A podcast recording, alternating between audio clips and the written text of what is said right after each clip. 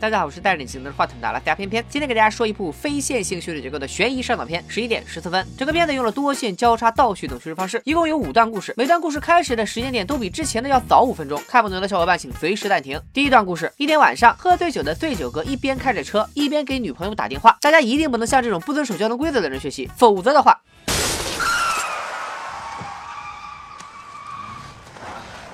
你看我说啥来着？在十一点十四分的时候，醉酒哥撞死了一个男人，脑袋基本已经被撞成了肉夹馍。此时，一个眼镜大妈开车路过，她并没有看到车另一侧的尸体，还以为醉酒哥只是撞到了从树林里冲出来的野鹿。毕竟，偏偏都解说过不下五部撞鹿的电影了。眼镜大妈说自己就住附近，然后非常好心的替醉酒哥报了个警。大妈走后，醉酒哥赶紧把尸体藏进了后备箱。没过多久，黄警官就来到现场，发现醉酒哥不但醉酒驾驶，没带驾照，后备箱还有血流出来。打开一看，直接来了个人赃并获。黄警官把醉酒哥用绳子绑了起来，并让他坐进警车的后排。但这时后排已经坐了一男一女两名嫌犯，谁都不肯让座，说时迟那时快，醉酒哥挣脱了绳索，撒丫子就跑。黄警官去追赶醉酒哥，导致那一男一女两名嫌犯也趁乱逃跑了。醉酒哥跑到了树林里，跑啊跑啊，刚好跑到了眼镜大妈家。眼镜大妈说，她刚刚接到警方的电话，自己的孩子就在今天晚上被车撞死了。这时大妈在略有一寻思，个唠唠的，我们家孩子就是被你小子给撞死的吧？随着黄警官也赶到，醉酒哥继续逃跑，跑到一片墓地的时候，居然被一个保龄球给绊倒了。这墓地里怎么会有保龄球呢？大妈大喊一声：“你还我女儿命来！”醉酒哥蒙圈。了，我撞死的明明是个男人啊，咋还撞变性了呢？咱们把时间往回调，看看第二段故事。十一点零九分的时候，三个小伙伴开车出去嗨，他们分别是戴帽子的司机小蓝、长头发喜欢恶作剧的小绿，以及充满了正能量的小红。小绿不停的搞恶作剧，怂恿小红把一本书点着了，直接扔出窗外，甚至还脱下裤子往窗外撒尿。司机小蓝一气之下回头打了他几下，然后就。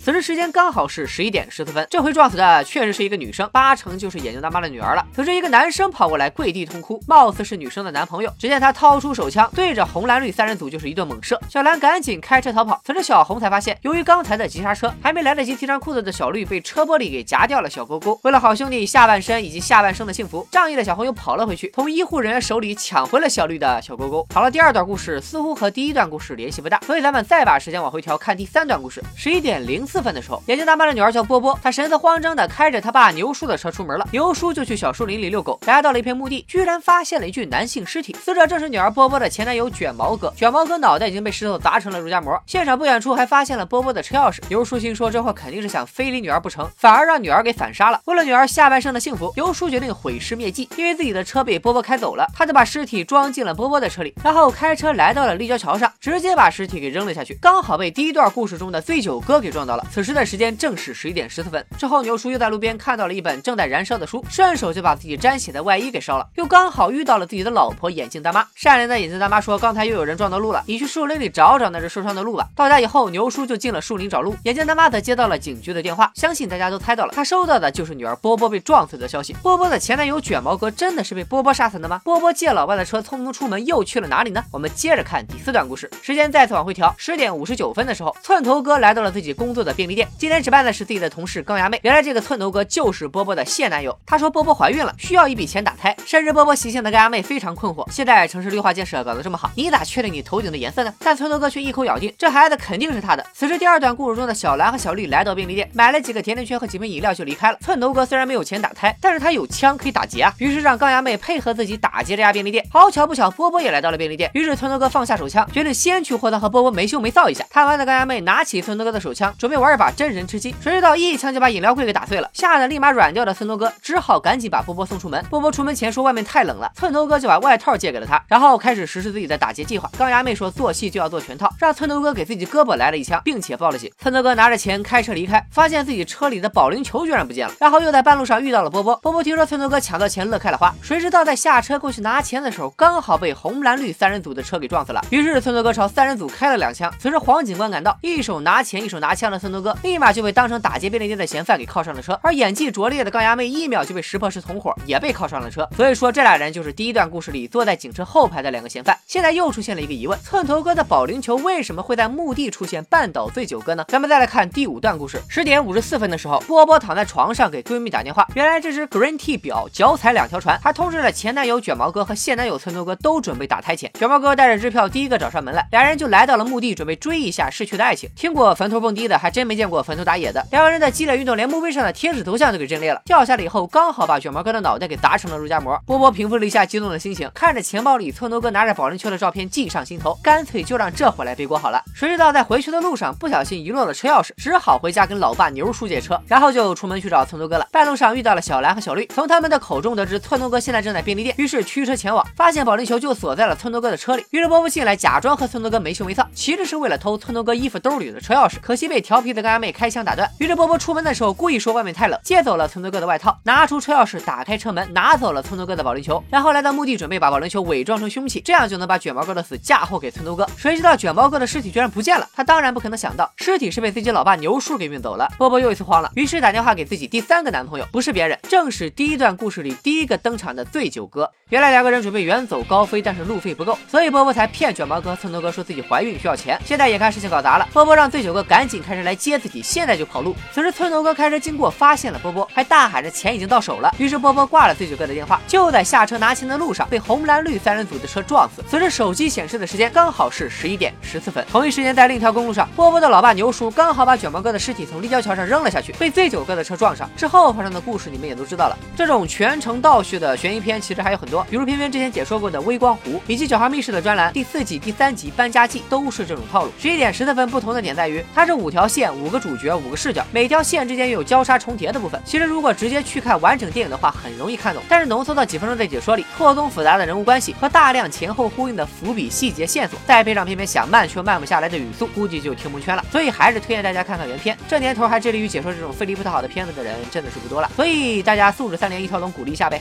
拜了个拜。